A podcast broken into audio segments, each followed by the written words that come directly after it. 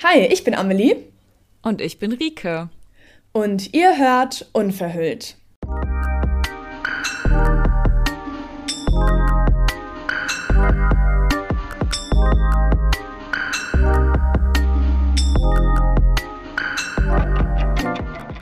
Hallihallöchen, ihr Lieben. Hallo, schönen guten Abend. Oh ja, die Sonne ist auch gerade schon bei uns verdeckt von den Wolken. Sonst würde die jetzt hier gerade in mein Zimmer reinscheinen. Ach, Echt? Wie ist bei euch in ja. Köln? Ähm, ich, also ich bin aktuell in meiner Heimatstadt, weil ich ja mein ah. Praktikum mache und unter der Woche bin ich dann meistens. Ähm, Stimmt. Ja, bin ich hier, genau. Aber hier war heute voll der schöne Tag. Ich finde, das ähm, hebt die Stimmung mhm. echt deutlich, dass es ein bisschen länger ähm, hell ist abends. Mega. Es war ganz komisch, weil ich war vorher noch bei der Therapie und ging halt, äh, als ich in den Raum reinging, schien halt die Sonne rein und dann im Laufe der Sitzung zog sich es so zu, dass es dann total geschneit hat und dann wurde ich einfach klatschnass, als ich vorher nach Hause gelaufen bin. Und ähm, krass. Als ich aus der Bahn ausstieg, wieder klarer Sonnenschein. Äh, es ist ja auch noch April. ja, ich wollte es gerade ah. sagen. Ja, ich habe äh, diesmal zum Einstieg eine Frage an dich. Ich glaube, letztes Mal mhm. hast du mir eine gestellt. Ähm, yes. Genau. Und zwar ähm, habe ich die Frage, die kam mir tatsächlich so relativ spontan heute noch so in den Sinn, ob du dich, Amelie, noch erinnerst, ähm, ja. was für ein Bild und was für eine Vorstellung du von ähm, Magersucht damals hattest, als du selbst noch nicht betroffen warst. Also quasi dieses mhm. typische, okay, man kennt diese Krankheit von irgendwelchen Medien oder weil man irgendwie mal jemanden getroffen hat oder so. Aber was war so für dich so der, ähm, so dein Stereotyp im Kopf? Ähm, ich glaube, ich war jemand, der schon recht klassisch von ja, stereotypischen Bildern ähm, geprägt mhm. war. Also ich habe mir die, so eine Person auf jeden Fall ähm, optisch im starken Untergewicht vorgestellt, das ganz klar. Ja. Ich habe das auch, also das kann ich auch gar nicht verneinen, da gucke ich jetzt heute anders drauf, aber ich habe das schon auch viel mit Modeln assoziiert tatsächlich. Ja. Und mit diesem ähm, typischen, also ich weiß nicht, ob es typisch ist für mich, typischen, ähm, ja, das sind Mädels, die irgendwie Wattebällchen in Orangensaft tunken und dann essen, ja, weil das ja, ja keine Kalorien hat. Also so wirklich auch so die komplett ab, so abgespaceden Sachen, sag ich mal. Aber ja, optisch auf jeden Fall jemand, der ja einfach eine, eine sehr magere mhm. Figur hat ähm, und einfach deutlich unter dem Kalorienbedarf von einem normalen Menschen ist. Ja. Ja. Ja, ich glaube, bei mir war das ähnlich. Also ich, ich kann mich nicht mehr so richtig erinnern, aber auf jeden Fall dieses typische magere, ja auch teilweise Modelbild ähm, mhm. hatte ich auf jeden Fall auch im Kopf. Ähm, das, ich kann das auch gar nicht mehr so richtig halt äh, herauskristallisieren, aber da, was du schon beschrieben hast, ne, was einem erstmal so in den Kopf kommt, ist dieses, ich sag's jetzt ganz bewusst, typische ähm, äußere Erscheinungsbild von dieser ja, von dieser psychischen Krankheit, die ja eigentlich im ja. Kopf stattfindet. Und genau das ist auch heute unser Thema, nämlich ähm, wir sprechen heute nicht nur über diese typischen Symptome von einer Essstörung, sondern wir wollen heute mal auf die atypischen Essstörungen eingehen und genau auseinandernehmen, was gibt es da eigentlich, was heißt das eigentlich und allgemein über atypische Essstörungen sprechen und vor allem, was es auch ähm, ja mit Betroffenen auslösen kann, wenn man so eine Diagnose bekommt.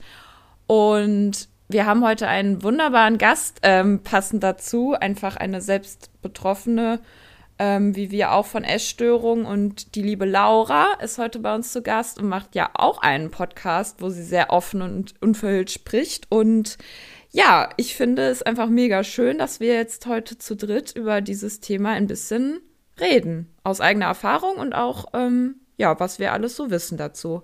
Liebe Laura, magst du dich einmal vorstellen? Hallo, ich freue mich total über eure Einladung und ich bin so richtig nervös, gerade oh. obwohl ich meinen eigenen Podcast habe. Muss aber nicht sein. bei den Fremden zu sein ist dann wirklich so. ähm, ja, ich habe meinen eigenen Podcast, der Sinn in diesem Wahnsinn, yes. heißt er Äh, da geht es auch um Essstörungen beziehungsweise auch einfach um hm, psychische Erkrankungen. Ja. Und das heißt deswegen der Sinn in diesem Wahnsinn, weil ja auch zum Beispiel die Essstörung eine Funktion hat. Voll. Also in diesem ganzen Wahnsinn, das hat ja so seinen Sinn, warum wir dies und das machen. Richtig mhm. guter ja. Titel, also richtig guter ähm, ja, Podcast-Name, finde ich wirklich. Den ja, habe ich, ja, da habe ich mit ähm, einer Arbeitskollegin, also ich arbeite ja auch im, im äh, sozialen Bereich. Ja. Und wir haben da über Borderline gesprochen und dann hat sie gesagt, ja, da muss es doch in diesem Wahnsinn einen Sinn geben. ja, cool. Und dann das, das ist hängen geblieben. Mhm. Und seitdem geht mir der eben einfach der Satz, der Sinn in diesem Wahnsinn nicht aus dem Kopf. Voll gut. Ja, das ist cool, wenn man sich über so Wortzusammensetzungen äh, so Gedanken macht oder, es dann, oder auch Wortneuschöpfungen. Ähm, das finde ich auch immer ganz spannend, also Sprache quasi zu untersuchen oder quasi auf den Kopf zu stellen in dem Sinne, weil Wahnsinn und Sinn sind ja, ja. quasi eigentlich Gegenteile, aber du äh, schließt den Sinn in den Wahnsinn ein. Das finde ich cool. ja, voll, genau. Ja. Wie lange machst du denn den Podcast schon? Also wie viele Folgen gibt es da so? Wie viele? Ich sage mal so, ich mache den jetzt seit November. Ah, okay. Mm, und da ist jetzt schon fast wöchentlich immer ein, eine Folge online gegangen. Also cool. Also es, es ist schon einiges zusammengekommen. Ach ja, und ich bin aus Österreich, also falls mein Dialekt äh, euch ein bisschen verwirrt. Es tut mir ja, leid. Ich kenne ja deine Stimme schon. Ich nee, das finde so ich ist aber auch gar nichts, wofür man sich entschuldigen muss. Also Nein, also. eben. Ich finde find den Zucker süß. Also wirklich. Ich, oh, ich liebe das, dieses Wienerische. Ich, ich bemühe oh. mich. Ich oh, könnte ja auch total im Dialekt sprechen, aber da würdet ihr mich, glaube ich, nicht so gut verstehen. Also, ich bemühe mich. Das ist oh. noch so die, das ist jetzt gerade so die Light-Version quasi. Ja. Voll mega. ja, magst du ein bisschen ähm, von dir erzählen, quasi, warum du heute Gast bist, was du, was du ein bisschen teilen möchtest? Wir haben ja auch schon nach äh, um Fragen gebeten auf unserem Account, mit denen wir dich heute löchern werden, aber so zum Einstieg vielleicht noch ein bisschen was zu dir selbst als Person. Äh, ja, ich war vor einigen Jahren ähm, in der Klinik, in der Schönklinik, wegen meiner Essstörung. Also bei mir ich würde sagen, also ich bin jetzt schon hm, neun Jahre betroffen. Mhm. Ähm, und es war immer so eine Mischform. Begonnen hat es mit Anorexie, dann Bulimie, dann wieder Anorexie. Ähm, aber in den anorektischen Phasen eben, ich war nie so eben so richtig, richtig dünn. Ich habe mhm. schon ordentlich abgenommen. Also mhm. es war auch, ich wurde auch viel drauf angesprochen. Und für meinen Körper war das definitiv zu wenig Gewicht. Ja. Aber ich war nie so eine typische Anorexie. Also mhm. vorhin, bis ihr die, äh, Rike, wie du die Frage gestellt hast, musste ich einfach automatisch an äh, Nicole Ritchie denken. Ja, ja. Das Und ich war, hatte Kira Knightley im Kopf, so. ja, ich hatte so, das war damals, als ich in dem Alter war und mitbekommen habe, was ist denn so etwas? Was ist denn eine, eine Essstörung, eine Magersucht? Also ich muss ehrlich sagen, ich mag das Wort Magersucht nicht ja, so. Ich auch nicht. Ähm, da war gerade die no Nicole Ritchie betroffen und da war gerade sie überall in so Zeitungen äh, zu sehen, wo sie am Strand entlang läuft und anscheinend, ja. also ist nicht dünn ist, das war das, an das ich denken musste. Ähm, genau, und ja, eben es, es herrscht ein falsches Bild darüber. Äh, mittlerweile würde ich schon sagen, dass immer mehr ähm, Aufklärung da ist und, und immer mehr Verständnis zu den also atypischen Diagnosen kommt. Mhm. Ähm, ich hoffe, das ergibt gerade alles, es ist gerade alles Deutsch, was ja, ich sage. Ja, das ist Deutsch. das ist die Nervosität. ähm, ja, aber für mich ist es auf jeden Fall wichtig, äh, ja, aufzuklären. Mental ja. Health Awareness, so ein, ein Eating Disorder Advocate zu sein. Und ich habe einfach, wie ich dann in der Klinik war, habe ich beschlossen, auf meinem Instagram das öffentlich zu machen und meinen Weg zu, zu teilen, wie ich das mache, was ich alles erlebe und vor allem Ähm, es gibt ja auch so die typischen Recovery-Accounts. Mhm. Mir war es wichtig, es ist doch egal, was ich esse. Und es geht ja nicht. Sondern eben dieser ganze Wahnsinn hat einen Sinn. Sprich, mhm. es geht, da steckt viel mehr dahinter. Und das war mir immer wichtig zu schreiben, also aufzuschreiben, was, was steckt bei mir dahinter, was, also ich kann mich erinnern, manchmal, wo ich in der Klinik war, mh, mm, da habe ich auch mal drüber gesprochen, was, wie ist es mit, mit dem Selbstwert? Äh, suchen wir denn immer, also wir haben, hm, Moment, jetzt muss ich kurz überlegen. Einen niedrigen Selbstwert zu haben, das sehe ich als Wunde. Und wenn man nach Bestätigung von außen sucht, dann ist es nur ein Pflaster. Also wenn eben nach Kommentaren so, ja, du siehst ja eh gut aus und dies und das, das, das ist ein momentaner oder ein, ein kurzfristiger, ein Pflaster eben. Aber mhm. eigentlich, so wie es der Mensch, menschliche Körper auch bei einer Wunde macht, äh, muss man das selbst heilen. Ja. So muss ich auch selbst meinen, meinen niedrigen Selbstwert ja. äh, äh, heilen, indem ich auf mich schaue und indem ich die Beziehung zu mir verbessere und nicht ja. indem ich ähm, eben auf, darauf achte, gefalle ich jedem oder ob ich total. Komplimente bekomme. Das sind Voll so schön, Beispiele. Dinge, die ich erfahren und gelernt habe, als ich in der Klinik war. Und das waren alles Dinge, die ich teilen wollte. Und ja, das mache ich eben immer weiter. Und mh, mm, ich habe noch viel Kontakt oder viel, ja, ich habe eben noch Kontakt zu einigen aus der Klinik und wir führen immer so schöne Gespräche, also wirklich Gespräche, wo ich mir denke, ma, ich möchte es teilen. Ja. ah, ja, und, und so eben ist es dann gekommen, dass ich einen Podcast mache. Und ja, mein, mein Instagram heißt Finding Neverland, also Neverland, ähm, weil ich ein, ein Peter Pan-Fan bin. Oh, cool. ich auch. Das war übrigens, bevor es, das, da gibt es jetzt einen Film oder gibt es ein, ein, Theater, irgendwas, was auch Finding Neverland heißt. Aber ah, okay. meins war vorher schon da, muss ich sagen. ähm, ja, und es war einfach für mich jetzt nach wie vor ist es ein passender Name, weil ich mhm. nach wie vor am Weg zu meinem Nimmerland bin. Also ah, zu meinem ja wo, wo komme ich an, wo ist mein Nimmerland, wo ich dann leben möchte. Ja, das ist total schön. Ähm, ich, mu ich muss tatsächlich sagen, mein, Disney, mein Lieblings-Disney-Film ist schon immer Peter Pan gewesen. Deswegen, als ich das, ähm, als ich dich dann auch bei Instagram gesucht habe und dann, ähm, also als Rike quasi den, den, dich als Gast ähm, vorgeschlagen hat, ähm, habe ich deinen Namen gesehen und habe das auch direkt mit Peter Pan assoziiert und dachte so, cooli! ja. Weil ich ja, einfach sehr schön Voll. und sehr und schön metaphorisch auch finde, die gesamte Geschichte.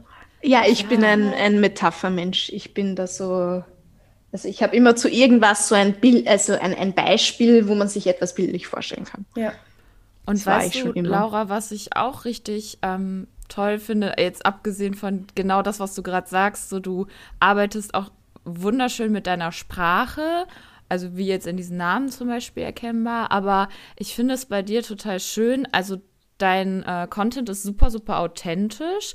Da nämlich ähm, finde, also ich finde, bei dir steht halt auch im Vordergrund so, dass du total zeigst, dass dir der Weg halt weitergeht, auch wenn man ja aus der Klinik raus ist oder wenn man eben kein starkes Untergewicht hat, so weil ich weiß nicht, du postest dann ein Foto, wo man jetzt also wo man jetzt nicht irgendwie denken würde, da geht es jetzt um Essstörungen oder irgendeinen inneren Konflikt und dann schreibst du eben deine Gedanken und was halt gerade mhm. Phase ist. Und das ist es ja gerade, auch das, worüber wir heute so ein bisschen reden wollen, dass das alles gar nicht irgendwie typisch ist oder sein muss oder klassifizierbar ist oder dass man ähm, eine Essstörung immer im Äußeren erkennen kann und dass halt Voll. halt eben dieser Struggle und dieser Weg daraus ähm, super individuell ist und andauernd sein kann, also immer mal wiederkommt und länger dauert als vielleicht einfach ein Klinikaufenthalt.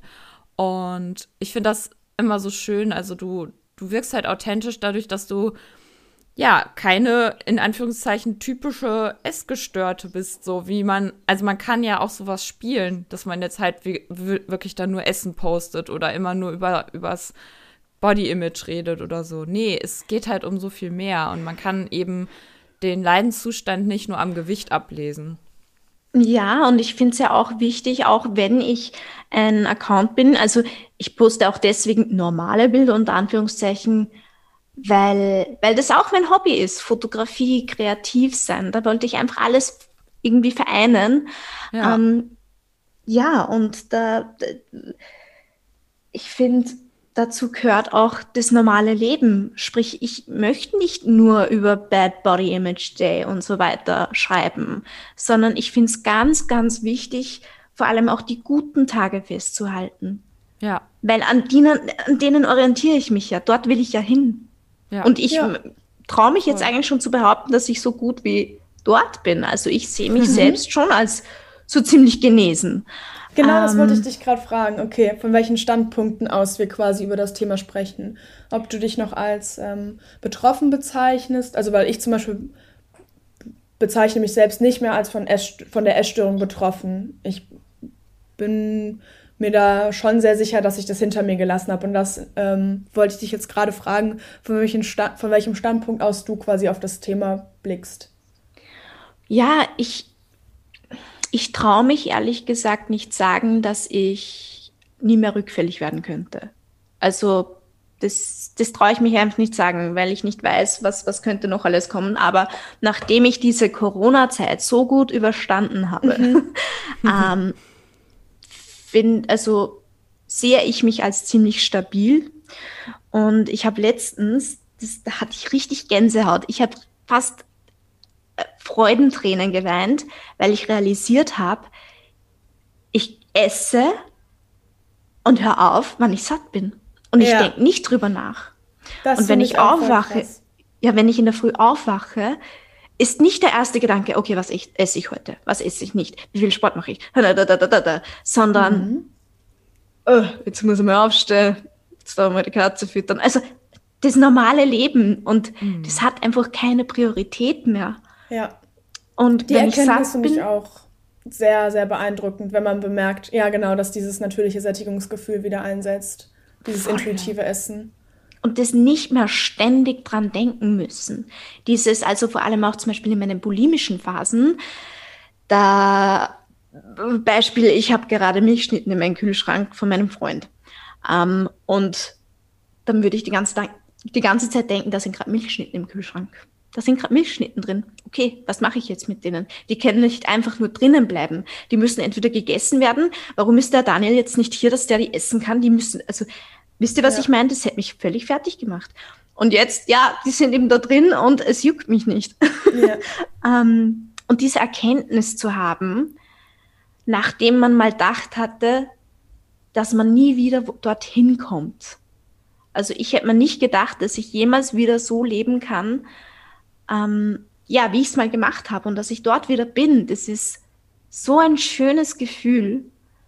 Voll. Ja.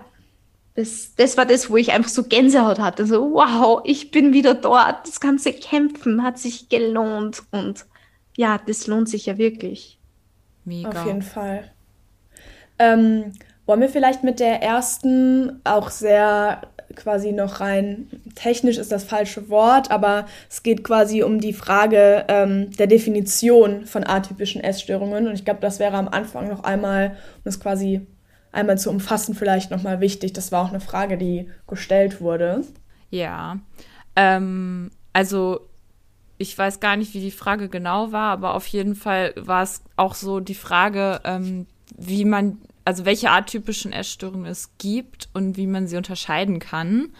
Ähm, und genau, also es ist halt so, dass im ICD-10 halt ganz, ganz klar äh, die Anorexie, die Bulimie und das Binge-Eating oder die Binge-Eating-Störungen definiert sind und es dann tatsächlich äh, auch genau nach dem Schema, sage ich mal, eine atypische ähm, Diagnose gibt. Also es gibt einmal die atypische Anorexia nervosa und die atypische Bulimie, also Bulimia nervosa, ähm, aber halt keine sonst, also es gibt halt nicht noch atypische irgendwas anderes oder so. Deswegen gibt es schon mal eigentlich nur diese beiden klassifizierten atypischen Essstörungen. So, aber was ich halt, ähm, ja, nochmal besonders hervorheben möchte, ist halt, wie die sich definieren und ähm, dass es eben nicht nur um das Gewicht geht, wie wir auch jetzt so ein bisschen eingeleitet haben, nämlich dass es halt ähm, bei der atypischen Anorexie so formuliert ist, dass ähm, im Prinzip einige Kriterien der Anorexia nervosa erfüllt sind und sein müssen, aber eben nicht alle.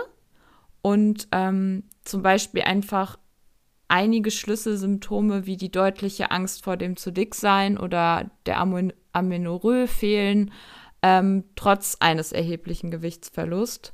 Und ähm, bei der Bulimie ist es so, ähm, dass auch eben, dass äh, nicht alle Kriterien erfüllt sind, aber eben doch einige und dass ganz klar auch gesagt werden muss, dass ähm, ja, dass wenn eben diese Störung vor, also dass, dass, dass im Prinzip beide, ob es jetzt typisch oder atypisch ist, beide eine schwerwiegende Essstörung sind mit ähm, einhergehendem Leid und körperlichen Symptomen, ähm, die eben äh, behandlungsbedürftig und würdig sind.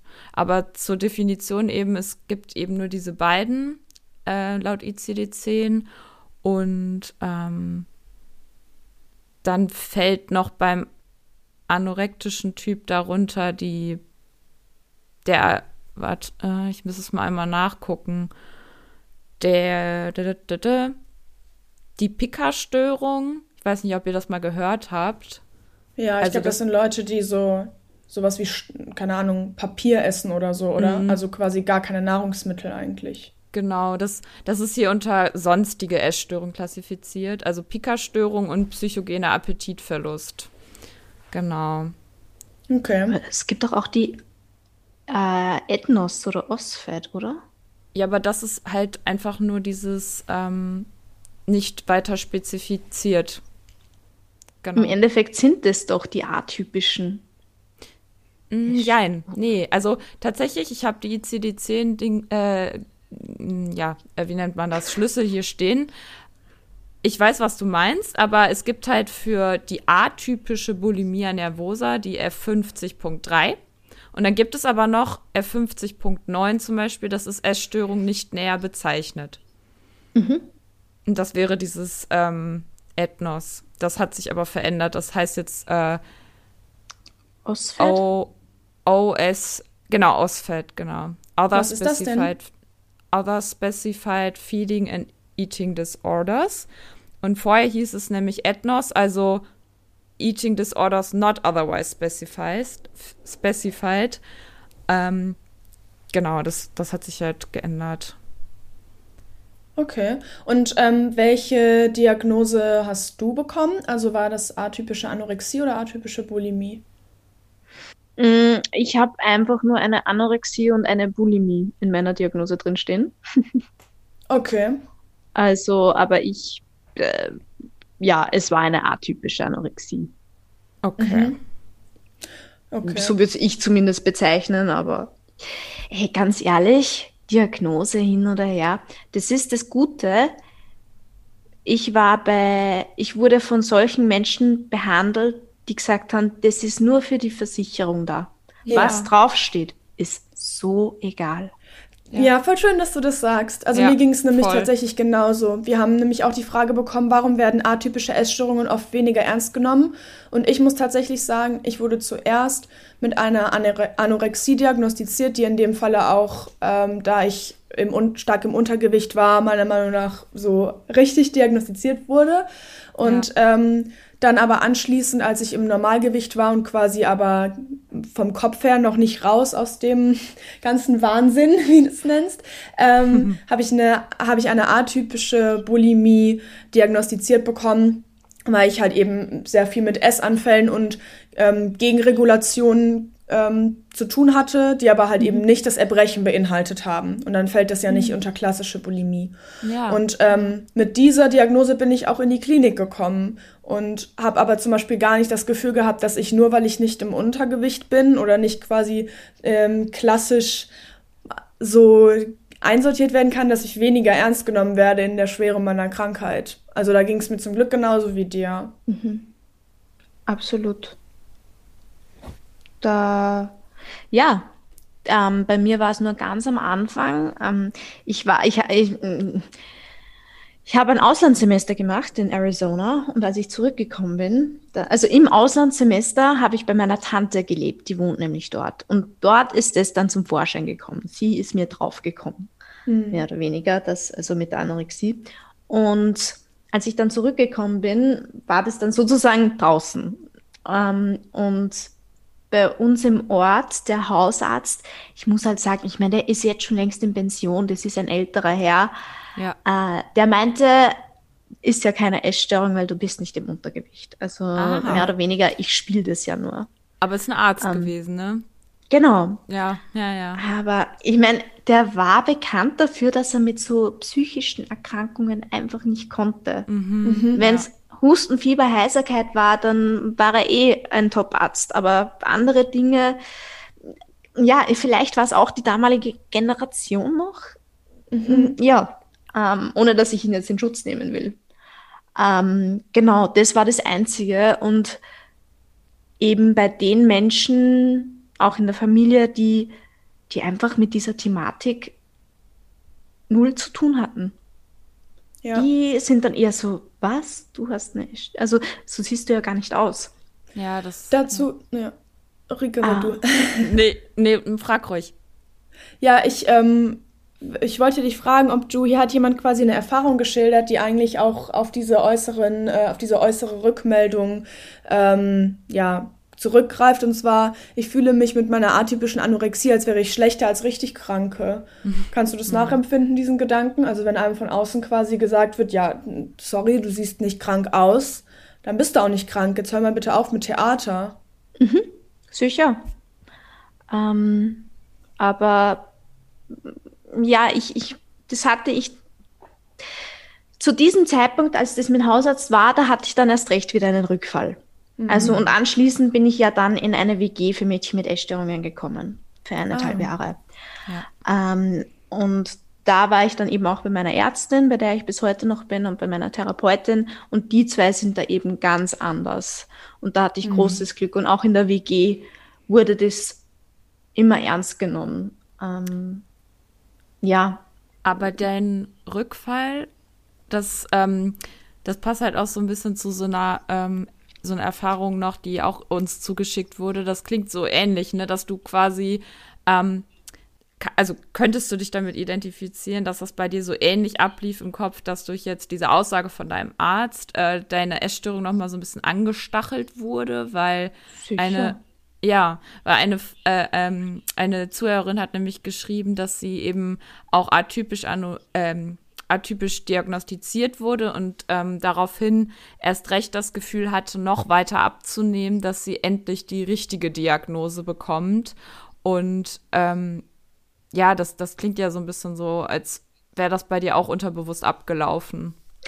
Ja, das, also was heißt richtige Diagnose? Damals eben war das, bei mir war es nicht, ich möchte die richtige Diagnose erhalten, sondern ich möchte ernst genommen werden. Okay. Mhm. Ähm, ja. ja. Und das war aber auch das, ich meine, die richtige Diagnose. Ist die Bulimie dann auch die falsche Diagnose? Mit der Bulimie bist du nämlich auch meistens nicht untergewichtig oder schwerst untergewichtig. Ja, ich weiß, was du meinst. Also ist natürlich Quatsch, also mich brauchst du es nicht fragen, aber so provokant gesagt, ähm, die Leute, die eben denken, nur mit Untergewicht hat man irgendwie eine Essstörung, für die wäre quasi wahrscheinlich eine Bulimie auch nicht richtig äh, ja, ernst zu nehmen. Das ich ist ja auch das an, Problem. Ja.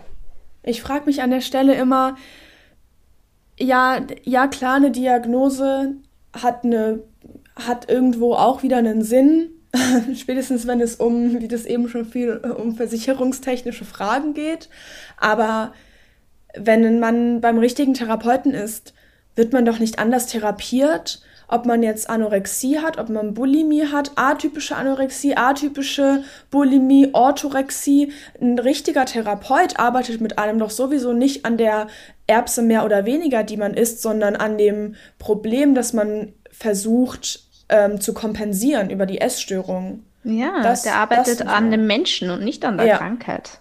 Ja. ja. Genau. Sollte so Deshalb. sein, auf jeden Fall.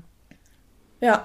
Ich meine, natürlich gibt es Bereiche, auch bei einer Anorexie, wenn die in einem schweren Untergewicht ist oder eben auch beim, bei Bulimie, wenn die Kaliumwerte so niedrig sind, dass es lebensgefährlich ist, dann muss man sich auf das Körperliche fokussieren. Ja. Dass das mal stabilisiert wird, weil es lebensnotwendig ist. Na klar. Aber sonst, ähm, ja, ist es eigentlich nur so ja, es geht um was anderes. Und wenn man nur an dem Symptom arbeitet, nur an der Gewichtszunahme und nur an dem äh, ähm, Unterbinden der Essbrechanfälle, dann bringt mhm. das alles nichts. Weil so, sobald ja die Patientin wieder alleine ist oder entlassen wird oder was weiß ich was, geht es wieder von vorne los, weil das Hauptproblem nicht bearbeitet worden ja. ist. Genau. genau. Also ich glaube, es gab auch die eine Frage, ähm, das passt gerade so ein bisschen, warum eigentlich TherapeutInnen immer, ja, eine Essstörung auch in so eine Kategorie stecken wollen oder das überhaupt so klassifiziert wird. Ähm, ja, also ich, ich aus meinem Erfahrungsschatz würde halt auch sagen, dass es eigentlich bei den meisten komplett egal war in der Therapie, welche Diagnose ich jetzt hatte. Also, dass es wirklich nur darum geht, äh, dass man irgendwas festlegt, damit man dann eben die Abrechnung schreiben kann. Ähm, aber dass die TherapeutInnen einen schon tatsächlich mit jeder Diagnose ernst nehmen. Mhm. Ähm, und bei mir das auch immer einfach übernommen wurde. Also ich wurde einmal quasi per Fragebogen damals vielleicht so äh, Kern diagnostiziert und seitdem, wenn man dann zu einem neuen Therapeuten kommt und sagt, was das Problem ist und dann dann übernehmen die die Diagnose, weil denen das mhm. egal ist und die mir das glauben. Also so ist meine ja. Mhm. Erfahrung. Und ich kenne trotzdem natürlich das Gefühl, dass ich mich nicht ernst genommen fühle, aber jetzt tatsächlich nicht, weil ich äh, mit Normalgewicht in neue Therapien gegangen bin ähm, und da dann trotzdem noch die Diagnose Magersucht bekommen habe oder so. Also ich, ich ja. fühle mich immer ernst genommen in der Hinsicht. Bei mir war das Problem, ich habe mich selbst nicht ernst genommen und genau. das war das Hauptproblem. Genau. Total.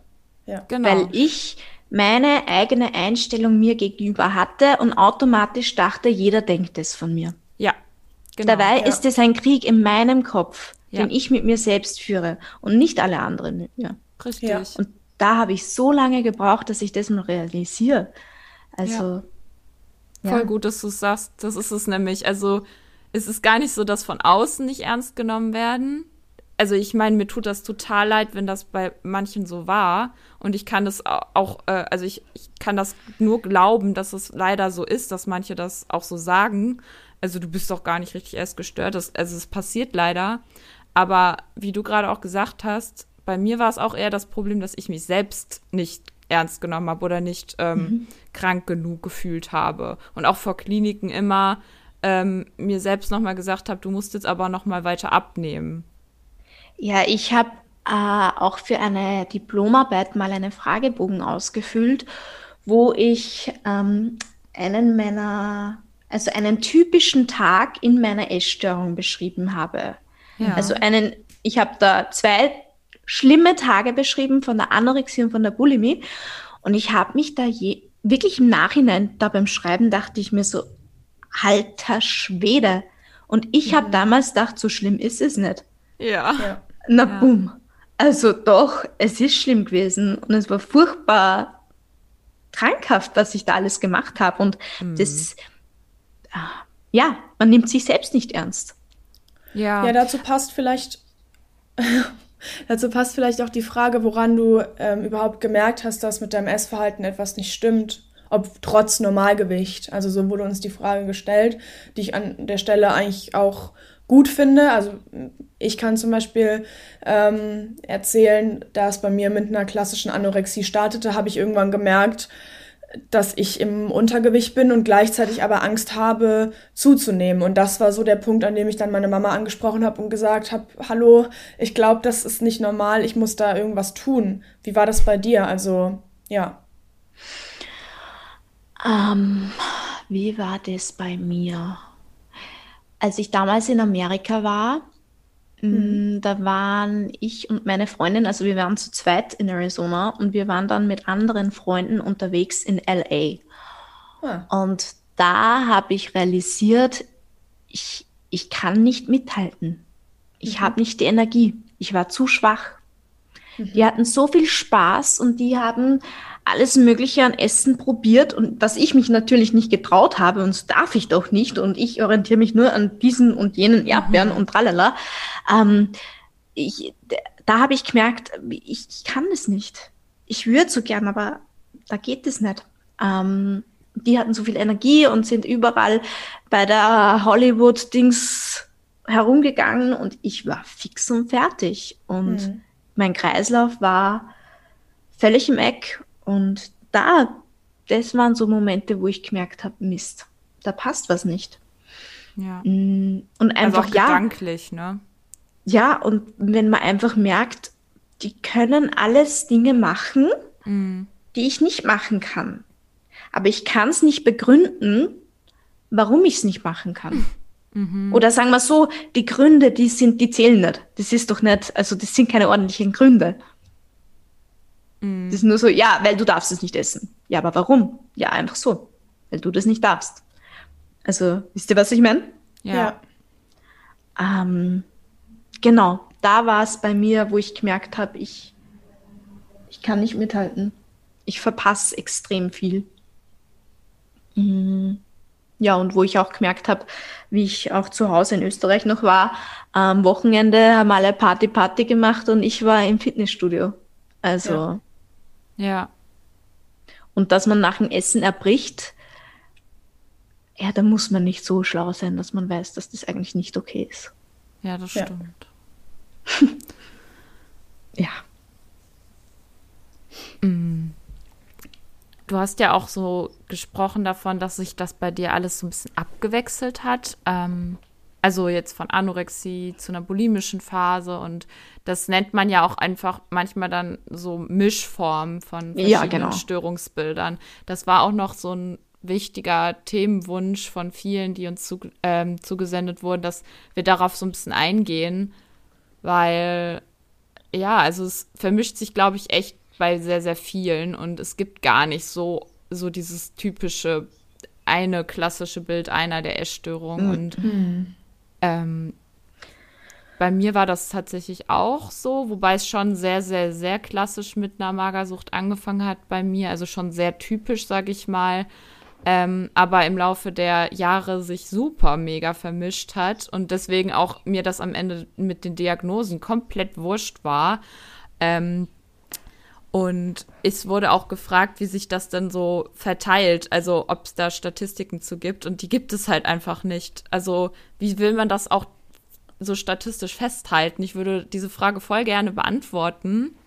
Aber gerade weil das auch super viel mit Dunkelziffern natürlich zu tun hat, weil sich ja. viele nicht ernst genommen fühlen, weil viele vielleicht erst viel zu spät, sage ich mal, äh, darauf kommen, dass gerade was nicht richtig läuft und nicht direkt in Therapie begeben, kann man das so super schwer festhalten. Aber was ich auf jeden Fall ist, ich habe viel recherchiert, gefunden habe, ist immer wieder die Aussage, dass Mischformen viel häufiger verbreitet sind als mhm. jetzt eine klassische Magersucht, eine klassische Bulimie.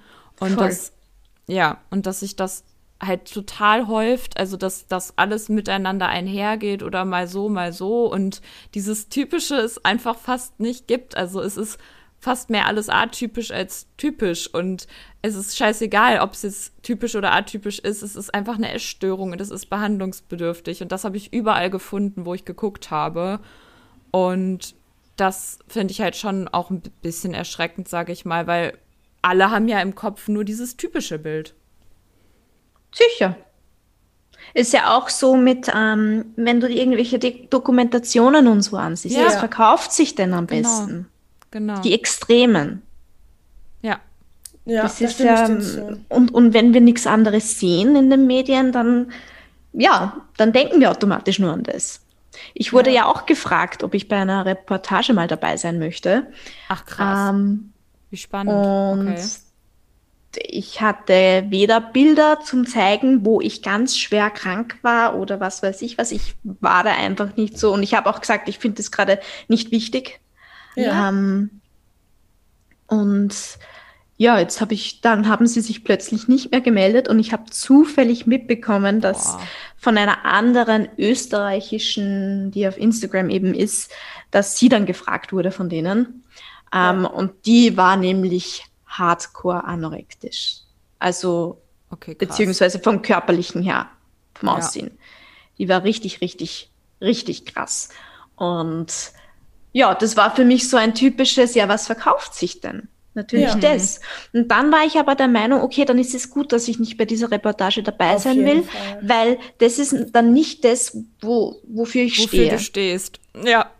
Halt, oh, das finde ich gerade so krass. Also, das finde ich richtig erschreckend, auch wenn man das eigentlich weiß, aber dass, dass da so nach gesucht wird, dieses Bild auch weiter zu verbreiten, weil genau das führt ja dazu, dass ja, in den Köpfen von Menschen mit einer Essstörung dann ähm, dieser Gedanke auftritt, ich bin ja noch gar nicht richtig krank. Ich bin ja noch mhm. gar nicht angekommen in der Magersucht, obwohl sie schon längst krank sind. Also das.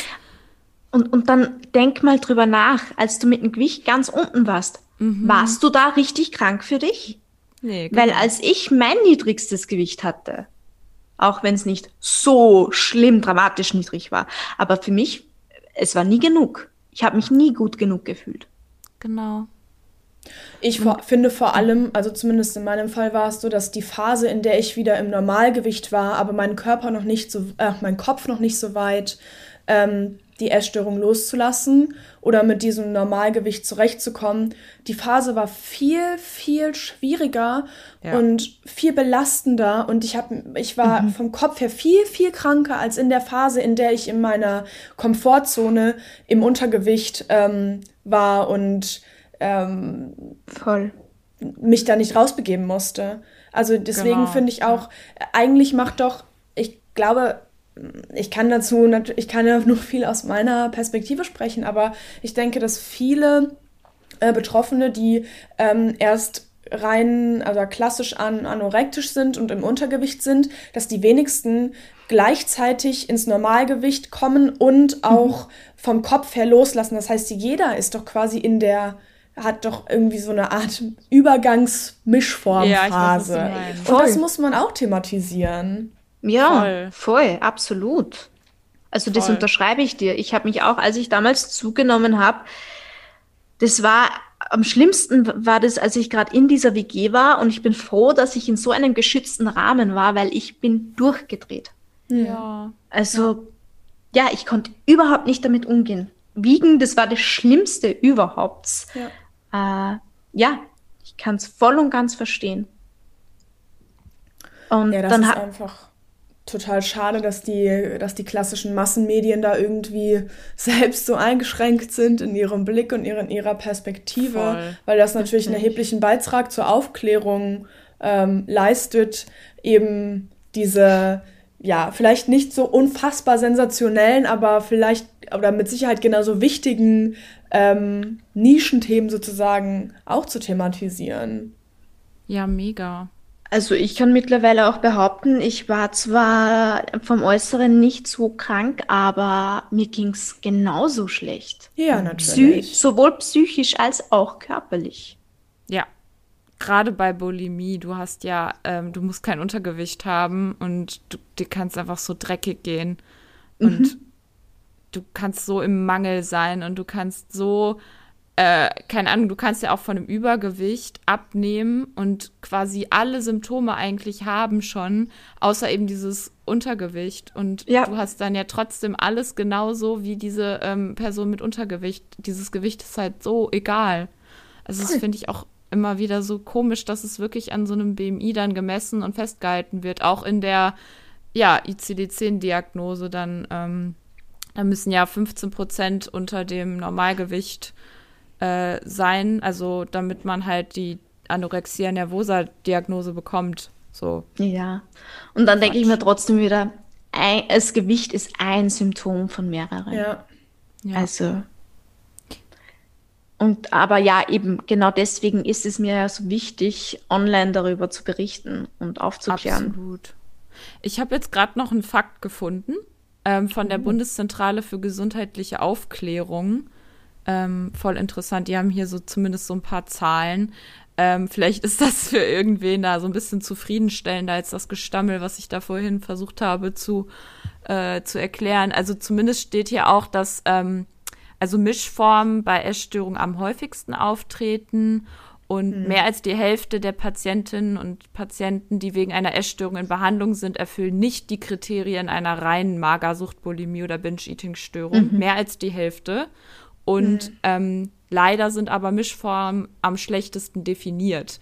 Also dieses ICD-10 allein mit diesem ganzen, ja, es gibt hier noch ähm, Essstörungen nicht näher bezeichnet, es gibt sonstige Essstörungen, es gibt atypische Essstörungen, es ist alles unterschiedlich.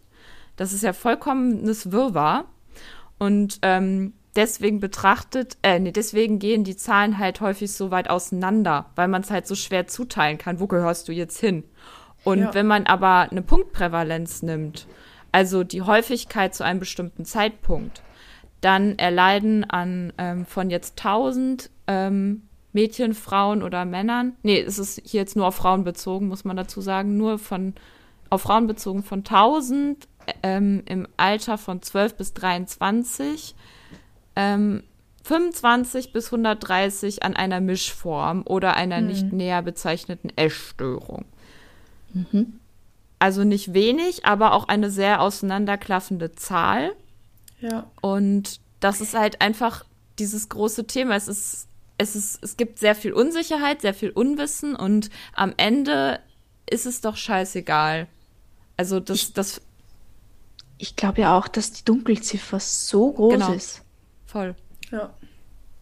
Wie also. bist du denn vielleicht so ähm, als, ich weiß nicht, was man so den, den Hörern und Hörerinnen mitgeben kann, wie bist du denn an den Punkt gekommen, dich selbst ernst zu nehmen mit deiner Krankheit und ähm, sich sozusagen abzugrenzen von dem, was die Gesellschaft vielleicht denkt, was ähm, eine Anorexie ist oder was eine Essstörung ist oder was eine Bulimie ist ähm, und zu sagen, ich bin, also ich bin krank und es ist okay, dass ich nicht in eine in ein kleines Backförmchen passe, so, sondern dass ich ein Individuum bin ähm, und dass ähm, ich ja ich es verdient habe, da irgendwie Hilfe zu bekommen. Also hast du dich da selbst weitergebildet, äh, irgendwie viel gelesen über Essstörungen oder ist das einfach ein, eine Persönlichkeitsentwicklung gewesen?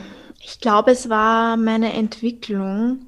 Mhm. Äh, und das eben das, was ich einfach gelernt habe bei denen, die mich behandelt haben.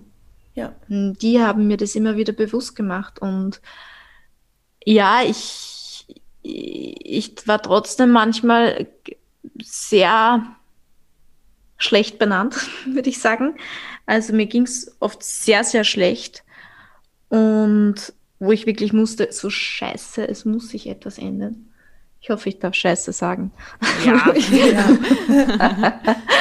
ähm, das darfst du ja, dass ich gewusst habe, so, was soll noch alles passieren? Wie oft soll ich noch zusammenbrechen? Wie oft soll noch dieses und jenes passieren, dass ich endlich Hilfe suchen darf? Ich kann eh schon nimmer. Ja. ja. Voll also, gut, das, das kann ich voll nachempfinden. Dass man das, irgendwie diesen Breakdown-Punkt braucht, wo man einfach merkt, dass dieses subjektive Leid entscheidet. Dieses Ich kann nicht mehr. Ja, aber äh, das hat meine Ärztin dann mal zu mir gesagt, weil da war ich bei ihr und dann habe ich wieder gesagt, da ging es mir wieder ziemlich schlecht an dem Tag. Da dachte ich wirklich so, jetzt, äh, jetzt, puh. Ähm, und dann hat sie zu mir gesagt, aber wie oft denn noch? Mhm. Wie oft brauchst du denn noch so Tage, wo es dir so schlecht geht, bis dass du endlich bereit bist, etwas zu ändern? Worauf mhm. wartest du denn? Mhm. Ja. Und das war so ein, äh, okay, du gehst zwar stationär, also du gehst zwar jetzt dann bald in eine Klinik, aber wäre es nicht doch eine Idee, wenn du jetzt gerade schnell ins Krankenhaus gehst, damit diese, da zum Beispiel war es die Polemie ganz stark, damit dieser Teufelskreis unterbrochen ja. wird. Ähm, ja. und, und wie oft muss noch alles sein, bis dass du endlich einen, ja, aufhörst damit. Oder bis dass du endlich die, die richtige, adäquate Hilfe, die du jetzt gerade brauchst, annimmst. Ja, das hast du nochmal sehr auf den Punkt zusammengefasst. Man muss sich vielleicht auch gar nicht fragen, wie oft muss das sein, sondern muss das überhaupt sein? Ja. Muss das überhaupt sein, dass ich mich an ein, dass ich mir einen Punkt definiere, der schlecht genug ist, also wo mein Voll. Zustand schlecht genug ist.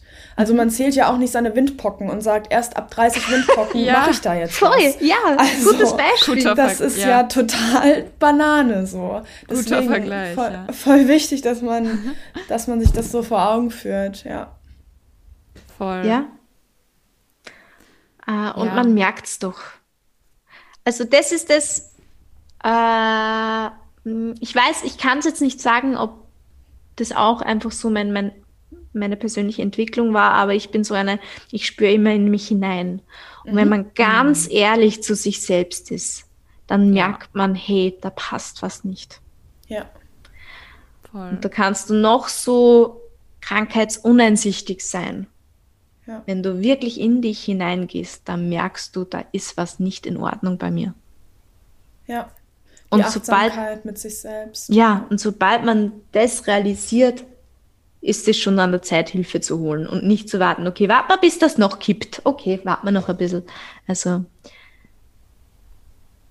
Ich ja. glaube halt, dass bei sowas halt, also, also für sowas oder diesen Punkt, dass man da hinkommt, auch so diese Achtsamkeit und dieses, ja, wenn man, also ehrlich zu selbst sein, erfordert ja so eine gewisse Achtsamkeit einfach. Ich glaube, mhm. dass da halt sowas wie jetzt so ein Podcast oder so einfach auch total zu beitragen kann. Ja. Ähm, weil wenn man einfach so in seinem Wahn drin ist, dann merkt man ja gar nicht quasi auch das, was falsch läuft. Und also deswegen ist es mir auch wirklich so, so wichtig, dass wir darüber gerade auch heute jetzt so ähm, auf dieses Thema bezogen, so da offen drüber reden und dass es da mehr von gibt, dass Betroffene einfach erzählen, weil es, es gibt halt nicht das typische Bild einer Essstörung und auch bei anderen psychischen Krankheiten und ähm, dass, dass man halt mehr hört, okay, ist, ähm, ich darf einfach auf mich hören und ich, ich darf Hilfe annehmen und mir Hilfe suchen, wenn ich das Gefühl habe, ich brauche sie jetzt gerade, egal ob es irgendwelche Kriterien gibt oder nicht. Ja, total. Voll. Richtig schönes Schlusswort von dir, Rike. Nochmal zusammengefasst, egal ob es Kriterien gibt oder nicht. Genau. Ja, stimmt. ja, voll. Ja, ja äh, vielen, vielen Dank, dass du so, ich finde, dass du so super bestärkend äh, redest mhm. für, also ich kann mir sehr gut vorstellen, dass halt ähm, jemand, der zuhört, sich durch deine Worte mega bestärkt fühlt, so in sich hineinzuhören und ähm, sich halt konkreter damit auseinanderzusetzen, vielleicht sich ehrlich einzugestehen, dass, dass man vielleicht Hilfe braucht. Dankeschön. Es hat mich irrsinnig gefreut. Ich bedanke mich auch nochmal ganz herzlich für eure Einladung. Sehr gerne. Sehr, sehr gerne. An dieser Stelle genau. möchte ich dich gerne auch dazu einladen, vielleicht, dass wir, falls wir noch so viele Fragen offen haben. Also wir wollen das, glaube ich, noch mal so ein bisschen gegenchecken, weil wir haben so viele Fragen von euch bekommen ja. und so viele Themen, Vorschläge, Anliegen, Erfahrungen zu dem Thema. Einfach, das hat uns einfach gezeigt, wie wichtig euch das Thema ist, euch Hörerinnen und Hörern da draußen, dass wir gegebenenfalls einfach noch mal einen zweiten Teil von dieser Folge machen. Und da wärst du natürlich gerne herzlich eingeladen, Laura, ähm, den auch noch mal mit uns zusammen aufzunehmen. Ja, ich freue mich. Cooli. Sehr schön. Ja, und ansonsten hier an der Stelle dann auch nochmal, ähm, damit es auch keiner vergisst, Werbung für deinen Podcast. Auf jeden Fall. Und, Der Sinn ähm, in diesem Wahnsinn. Genau. Ähm, ja, und natürlich auch für deinen Instagram-Account, Finding Neverland. Ähm, ja, schaut doch sehr gerne da mal vorbei. Ähm, ansonsten wenn ihr die Folge jetzt direkt sonntags hört, dann ähm, haben wir dich ja auch in unserer Story verlinkt. Dann ist das der einfachste Weg, um direkt zu Laura zu gelangen. genau. Danke. Danke, dass du heute da warst, Laura. Freut mich sehr. Ja, dann ähm, wünschen wir euch da draußen noch einen schönen Tag. Ähm, ja, hoffen, dass ihr euch bestärkt fühlt und genau. Genau, falls ihr zu dem Thema noch Anliegen habt oder generelle äh, Anregungen, Wünsche, Ideen, Kritik, wie immer gerne an uns oder ähm, wenn es auch jetzt nochmal spezifisch zum heutigen Thema ist, auch gerne an Laura. Ja, mit der Kritik. ja, oder weiterführende Fragen. Bitte eure, keine Kritik. Eure Eindrücke zu dem Thema. Haters, come at me. genau, jetzt sind alle Türen offen. Nee, natürlich auch immer respektvoll, aber ich denke, unsere Community ist da eigentlich sehr ähm, herzlich. Sehr herzlich und wahrt da die Grenzen, die im Internet ähm, richtig sind. So. Na dann. genau, ja. Habt noch einen schönen Tag und ähm, wir hören uns hoffentlich bald wieder. Macht's gut. Genau. Tschüssi, ihr Lieben. Ciao. Thank you.